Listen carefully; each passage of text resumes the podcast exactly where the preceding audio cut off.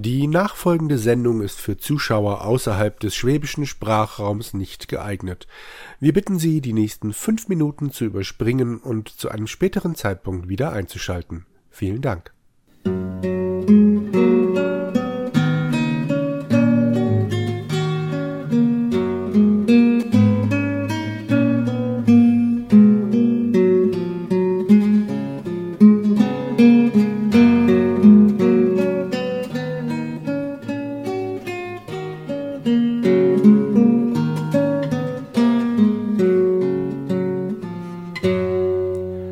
Je nach Ranking ist Schwäbisch einer der zwei bis vier unbeliebtesten Dialekte Deutschlands. Ausgerechnet Schwäbisch. Diese wohlklingende Aneinanderreihung sanft dahinschwebender Silben, verbunden allein durch das Band der gegenseitigen Zuneigung. Anders ausgedrückt, wenn meine Oma mit ihren stundenlangen Ausflügen in die Dorfvergangenheit anfing und dann hat der Huber dem Sembel der Acker gekauft und dann ist dann das passiert und weißt wer dann reinkomme ist und bla, schalteten meine Kinder auf Durchzug. Außer gelegentlichen Eigennamen haben sie sowieso nichts verstanden. Ab und zu mal nicken hat aber auch wunderbar gereicht. Dem schlechten Ruf des Dialekts entgegen stemmten und stemmen sich einige unverzagte Musiker – allen voran war das Wolle Krivanek, der ab Mitte der 60er Jahre Songs in seinem Heimatdialekt aufnahm. Am bekanntesten ist hier wahrscheinlich Du guck i hanne Ufugseer, in dem die Außerirdischen übrigens selbstverständlich auch Schwäbisch parlieren. Mensch schwätzt Schwäbisch wie mir auch.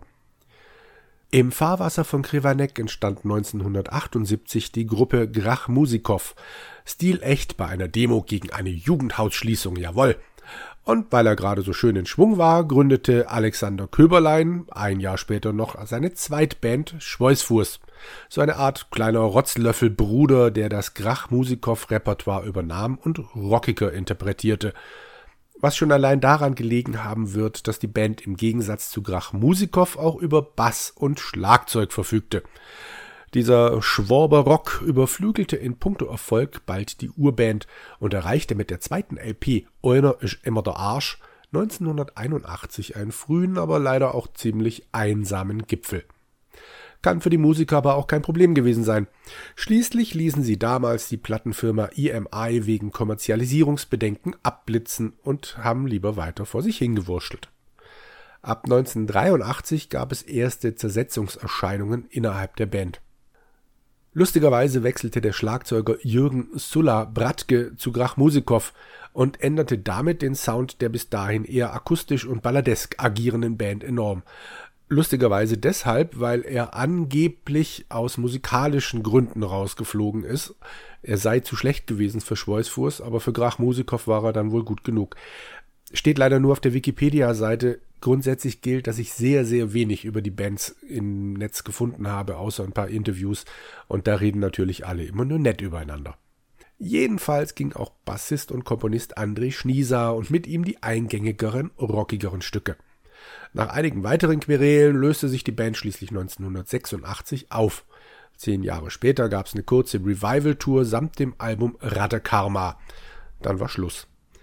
Einige der Schweißfuß-Songs landeten im Repertoire von Grach Musikow, die noch bis 2017 weitermachten und die Fahne des Schwaberocks hochhielten. Jawohl! Einer ist immer der Arsch ist entstanden 1981, malt mit einigen wenigen groben Strichen das Bild einer Gesellschaft, die natürlich nicht nur aus Gewinnern besteht, sondern eben auch aus dem namensgebenden Arsch.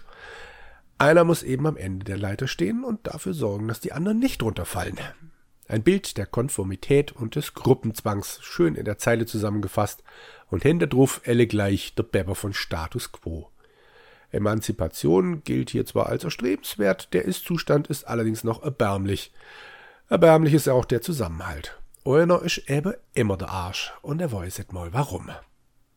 Und das Allerbeste am Lied, trotz dieses wirklich, wirklich niederschmetternden Textes stand damals, Trademark, die komplette Truppe vor den Lautsprechern der mobilen Diskos, die damals unsere triste und eintönige Jugend versüßte, zusammen mit dem äußerst unguten Korea. 50% Cola und 50% billigster Rotwein. Hm, lecker. Und grölte vereint den kompletten Text mit. Natürlich glaubte damals jeder von uns, dass genau er mit diesem Lied gemeint war. Ulner ist aber immer.